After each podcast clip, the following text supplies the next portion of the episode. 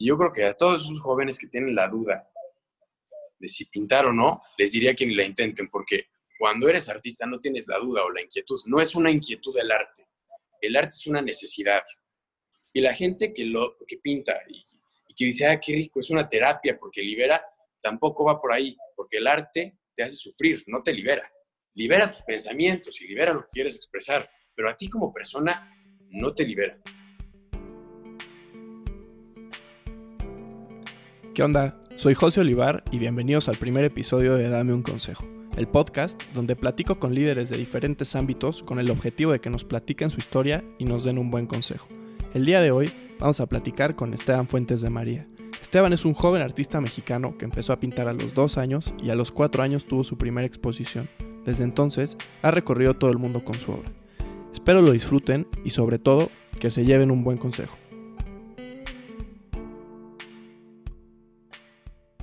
Pues Esteban, muchísimas gracias por darnos, regalarnos un poquito de tu tiempo. Primero que nada, ¿cómo estás? Pues muy bien, contento de, aunque sea a distancia, recibirte en el taller aquí entre tantas obras. Muchas gracias. ¿Cómo te ha tratado esta situación del, del coronavirus estos últimos meses? Pues yo creo que sobre todo para las personas que tenemos esa afición por controlar las cosas, pues nos, nos, ha, nos ha afectado bastante y nos ha enseñado que, que no se pueden hacer planes porque pues ahora la situación es súper incierta. Gracias a Dios soy de las personas que pueden trabajar en casa y que, y que me dedico a trabajar en mi casa. Entonces... Sí, justo estaba, estaba leyendo y de un artículo que decía que, que para los creativos ha sido un, un buen encierro para, pues para aprovechar el tiempo y invertirle tiempo a las obras, ¿no? Oye, pues platícanos un poquito de, de, cómo empezaste, ¿no? Empezaste desde chiquito pintando, pero ¿cómo ha sido tu camino? Realmente mi primer acercamiento al arte es algo de lo que puedo platicar muy poco porque, porque para mí el arte es una lengua madre. La lengua madre no es solo la, primero que la primera que aprendes, la lengua madre es la que heredas. Y entonces realmente es como si te pregunto si recuerdas tus primeras palabras. O sea, difícilmente me voy a acordar de la primera vez que estuve un pincel o que mis manos entraron en contacto con la pintura, porque mi familia lleva pintando 250 años. Entonces, literalmente fue una lengua heredada para mí. Es algo que, que no adopté por decisión propia. Es algo que de algún modo va en mi sangre, que, que va dentro de mi herencia. Y, y realmente creo que ahí es donde empieza mi, mi acercamiento con el arte desde antes de que yo naciera, cuando mi familia se empieza a dedicar a retratar a las aves de México. ¿Siempre has sido artistas de, de profesión o, o, de... Somos ornitólogos todos, más que artistas somos hombres de ciencia. Okay. Estudiamos la biodiversidad del país. Entonces, y es mi fuente más importante de inspiración, al final las aves, los colores de México. Oye, ¿y por qué te identificas con las aves? Porque las aves representan libertad. Y lo más importante que tenemos los humanos es eso, la libertad. Tú piénsalo, si te pregunto a ti o, a alguien a nuestro alrededor, ¿qué es lo más importante que tienes? Hay gente que te va a decir el amor, tal vez hay gente que tiene el trabajo, el dinero, la familia. Pero no, lo más importante que tenemos es la libertad, es lo que nos permite perseguir esas cosas que realmente queremos, que realmente buscamos. Lo más importante que tenemos es la libertad. Ok. Tu taller no solo estás rodeado por, por aves en, en tus cuadros, también vives con animales, ¿no? Pues sí, por, por, por, la casa han pasado muchísimas, muchísimas aves, muchísimos animales de muchos tipos. Me inspiran mucho, me dan la oportunidad de pintarlos de cerca y de darles una segunda oportunidad. Son siempre animales rescatados a los que intento regresarlos a la libertad. ¿Y todos los animales llegan naturalmente o, o, o trabajas con gente que te los lleva a tu casa? No, la gente me conoce mucho por redes sociales, por, por parte de mi trabajo y, y, pues siempre se acercan. Creo que a nivel local soy un, pues una persona que ha trabajado mucho por, por la naturaleza, entonces la gente me busca. Ok. Has tenido muchos logros artísticos, pero yo creo que algo que, que mucha gente busca, en especial aquí en México, es brincar al extranjero, ¿no? ¿Cómo, cómo lograste este salto a, a otros países? Mira, eh, justo creo que, como ya te decía, lo más importante que tenemos es la libertad. Y es fácil cuestionarse si en México existe. ¿no? Todos somos libres y creo fielmente que la libertad está dentro de uno solo, pero a veces es mucho más importante, mucho más fácil abrir las alas fuera del país. Dicen que nadie es profeta en su tierra. Y eso es cierto. Los mexicanos sobre todo somos malinchistas, bastante malinchistas. Entonces es muy fácil brillar como mexicano fuera de tu país. Y es muy fácil triunfar como mexicano cuando regresas después de estar afuera. Entonces me voy a acordar un consejo que me dio un artista que admiro muchísimo, ya un gran maestro de, gran edad, Leonardo Nierman. Cuando de hecho creo que dos amigos que tenemos en común me invitaron a su estudio porque ellos son clientes del maestro, y, le dijeron, oiga, maestro, le vamos a presentar a Esteban. Esteban, yo creo que tenía yo 18, 19 años. Es un pintor poblano, le está yendo muy bien y nos encantaría que le diera un consejo. Se quedó pensando como una hora en lo que platicaba con los clientes, nos sentamos en su jardín y me dijo, ¿sabes qué? Este es el mejor consejo que te voy a dar. Para ser un gran artista necesitas tres cosas. Ser muy constante. Trabaja, trabaja, pinta, pinta, pinta, esculpe, aprende nuevas técnicas, trabaja, trabaja, constancia. La constancia, la dedicación, tienes que ser fan de ti mismo. Te la tiene, o sea, te tiene que encantar tu obra porque al final tú eres tu principal promotor. Y el tercero, y con ese ya no necesitas los otros dos, es suerte. Y sinceramente sí, o sea, creo fielmente en que la suerte existe.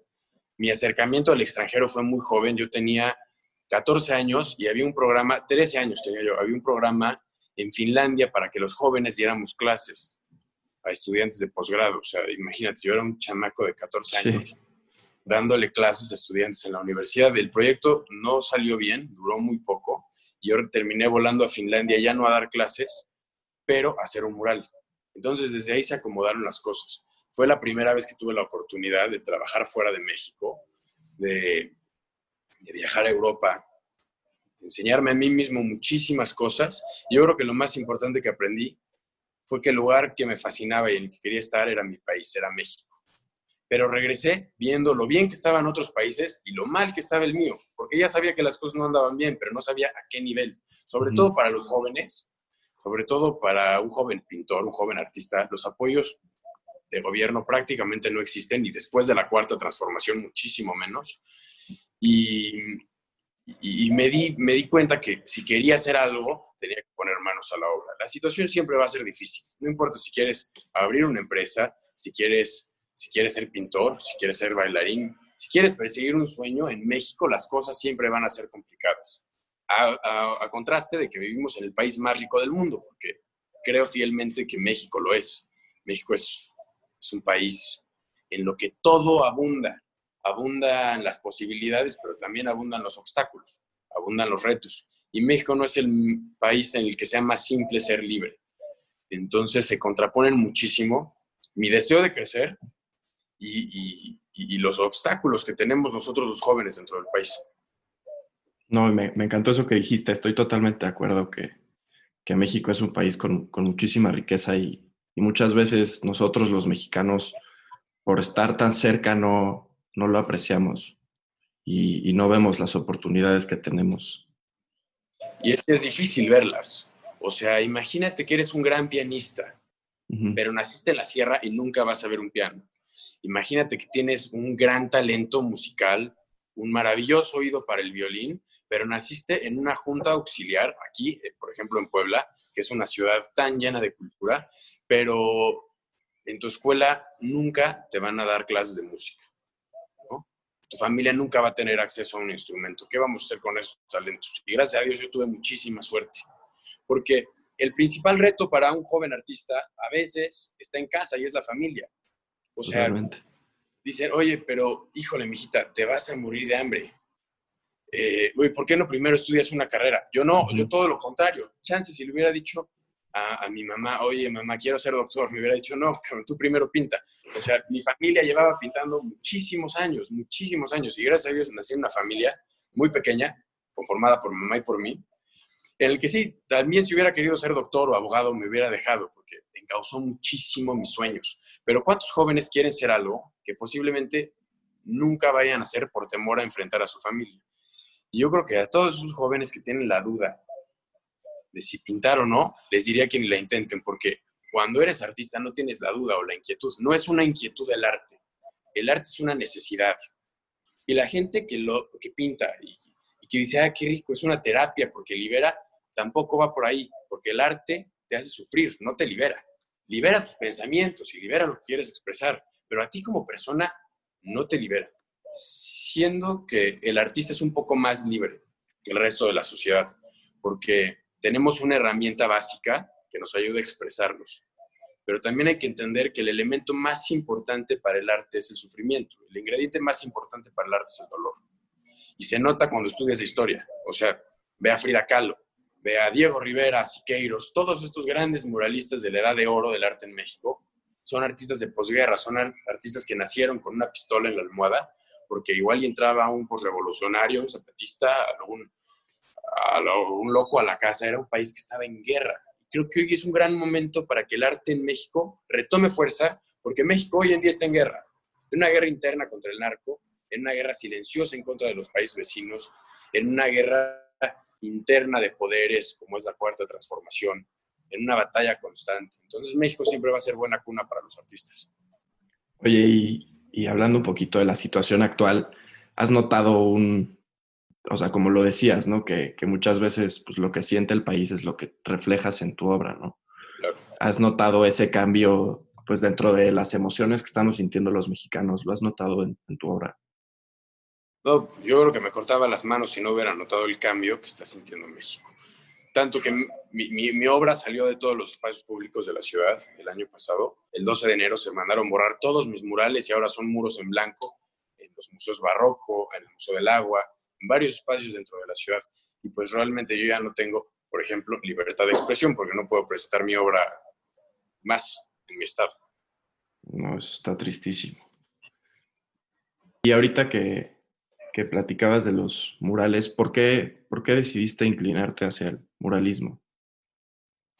Pues yo, o sea, fue, una oportunidad que salió. O sea, el primer encargo que tuve fuera de México fue justo eso, un mural. Yo creo que los mexicanos tenemos fama de expresarnos a gran formato. Aunque, sobre todo hoy en la cuarentena, mis obras se están volviendo más y más y más pequeñas y me concentro cada vez más en los detalles. Pinto con lupa. Entonces, esa es una ventaja que tiene el artista, que todo es muy subjetivo y todo es muy ambiguo y todo se puede volver muy abstracto. O sea, una gran obra puede ser en un formato muy pequeño. Entonces, ahora estoy trabajando mucho con mis volúmenes, aunque emocionado por hacer escultura, soy muy multidisciplinario.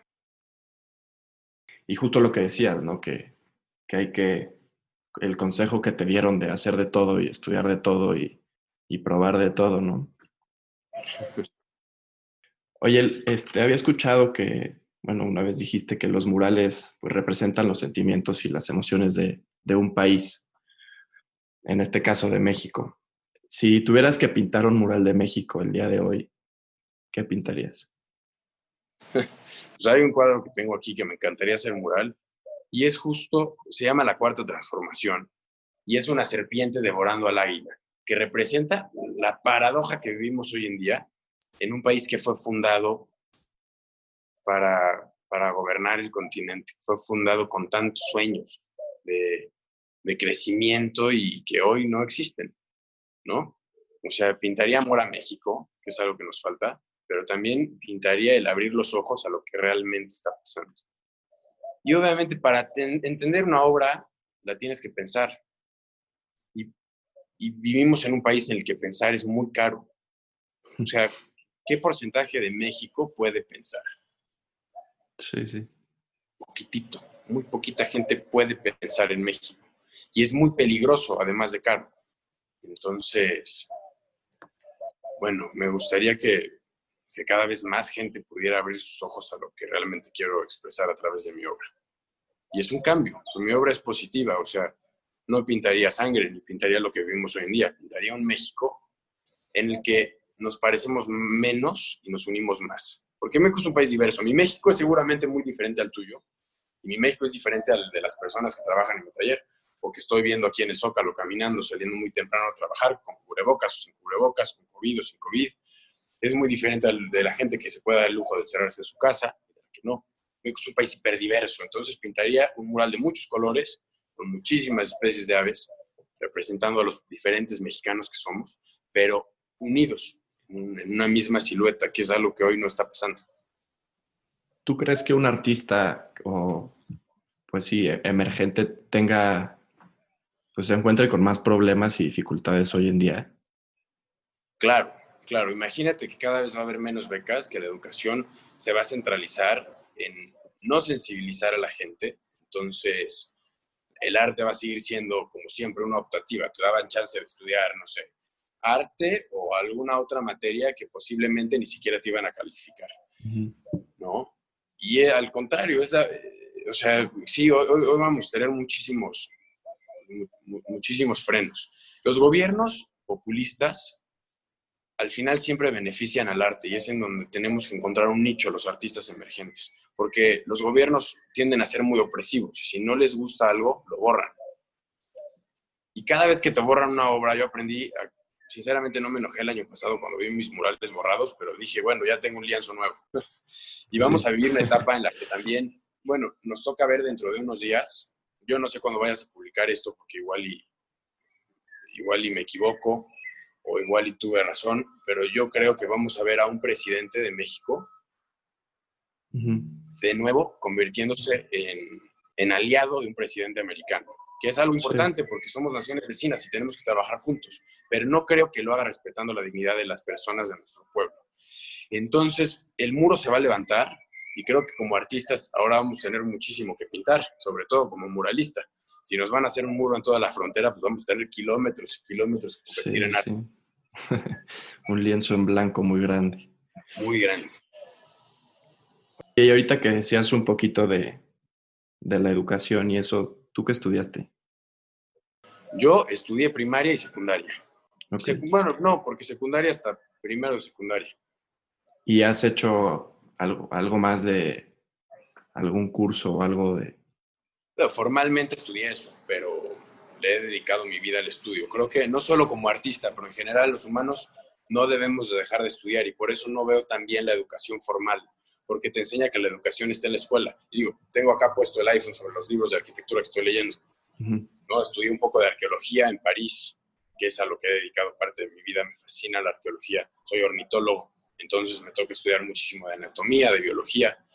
Al, ser pintor, pues tengo que estudiar mucho las estrellas, tengo que estudiar un poco de arquitectura para entender los espacios, ¿no? Siento que tengo la ventaja de ser una persona que, la, que le gusta meterse un poco en todo y sobre todo en historia, porque siento que es muy diferente la manera en la que entiendes el presente si no entiendes bien tu pasado. Y hoy como mexicanos nos falta probarle al mundo y a nosotros mismos que tenemos memoria. No, y, estoy totalmente de acuerdo contigo. Creo que sobre todo los que tenemos la oportunidad tenemos que, invertirle tiempo nosotros a estudiar fuera de, de la escuela. Exactamente. En México tenemos pues artistas reconocidos a nivel mundial importantísimos. ¿Te identificas con alguno de en especial? Uf, a ver, identifico mi obra con dos artistas que se hicieron mexicanas pero no nacieron en México, Remedios Varo y Leonora Carrington, que me encantan. Identifico creo que un poco mi personalidad con todos los artistas de posguerra en México, con, con Diego Rivera, con Siqueiros, con Orozco, que, que los metieron a la cárcel, que andaban con pistola en la calle. Creo que ese sentimiento revolucionario y un poquito quejumbroso de personalidad me hace identificarme mucho con ese tipo de artistas, porque nunca he tenido un cargo público ni me interesa, pero hay que entender que el político es el que trata a la gente. Y de hecho creo que yo trato mucho a la gente. Pues al final mi taller está encima del Zócalo. Pues es la única casa que está encima de los portales, la casa más antigua de Puebla. Creo que ningún servidor público está tanto en contacto con la gente como lo estoy yo, porque soy el único habitante de, en serio, el corazón de mi ciudad.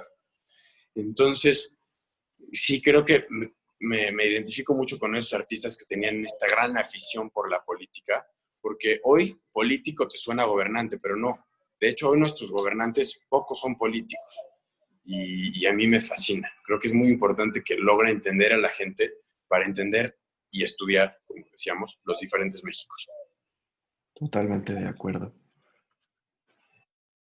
Al estar rodeado de, pues, de tanta historia en el centro y eso, este, ¿te inspiras en eso para, para tus obras? Claro, claro, hay que entender que México es un país cíclico. Y, y me inspira a la gente, más allá de la historia, es la vida actual. Porque mi casa tiene, tu casa, 489 años, cumplidos el 16 de abril. Es una de las más antiguas del continente.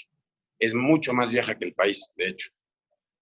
Pero lo que más me gusta del centro es que está vivo, no es solo lo que vemos, no es la cultura muerta, no es la cultura histórica, es la cultura que está diario. Bueno, se escucha, no sé si ahí a lo lejos, el, el organillero, se escuchan los boleros chiflándose, se escuchan los pájaros, porque hay pajareros todavía en la calle, ¿no? O sea, esta vida constante que me inspira mucho.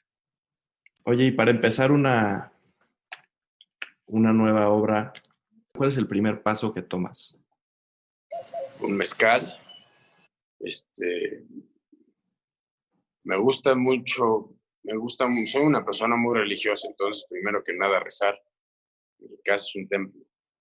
Entonces, la parte espiritual y bocetos y bocetos y dibujar y dibujar y dibujar y en el papel puedo estar meses. Y en la obra soy muy rápido a la hora de pintar, soy muy rápido para la ejecución, pero para, para, para entender mi pieza, bueno, siempre estoy en constante contacto con el papel. Oye, tú que has estado por, pues has tenido la oportunidad de, de viajar por todo el mundo, este, ¿cómo ves que perciben el arte de México, fuera de México? Increíble, o sea, creo que defiendo mucho mi obra, pero la mejor carta de presentación es soy mexicano. La gente me dice, ¿de dónde eres? De México. Me encanta tu obra. No la han visto, pero ya saben que va a ser algo interesante. Los mexicanos somos muy apasionados. Entonces, sí, o sea, es la mejor tarjeta de presentación, sobre todo en Europa. A la gente le fascina lo mexicano. Sí, creo que muchas veces saliendo de México encuentras más obra pues de los mexicanos que, incluso aquí, ¿no? Aquí luego ya las exposiciones son de artistas extranjeros. Eso es eh, de normal en todo el mundo, así como dices que hay más de mexicanos afuera, pues, o sea, nos atrae lo diferente y el arte, e, eso es lo importante del arte, al final no me voy a quejar de que no, o sea, de, eso. Al contrario, es una ventaja que tenemos porque a nosotros nos sirve para explorar más del mundo y al mundo le sirve para enriquecerse. O sea, qué bueno que, que el arte se exporte tanto. Al final los artistas somos todos embajadores de nuestro país, hasta estando dentro del país como estando afuera. Somos siempre embajadores. ¿Hay alguna persona o personaje que haya sido referente en tu vida personal o profesional? Pues son, son muchísimas personas, muchísimas. Pero yo creo que soy una persona muy autorreflexiva y probablemente esa persona sea yo, porque aprendo mucho de mis errores y errores he cometido muchísimos. Oye, ya por último, si estuvieras enfrente de un joven que, pues que, que quiere seguir tus pasos o dedicarse a lo mismo que tú, ¿qué consejo le darías?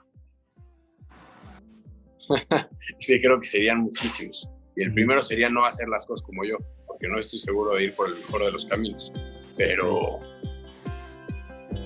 pero bueno, o sea, no hay mejor promotor, no solo como artista, en general, como persona. Nunca va a haber promotor más importante y patrocinador más grande que uno mismo.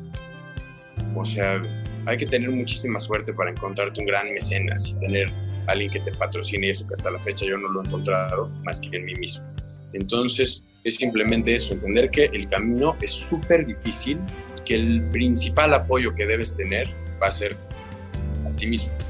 Aunque tengas una gran familia que te apoye o no, un gobierno que genere oportunidades o no, clientes que compren tu obra o no, porque nunca va a ser el fregón a la primera, es eso.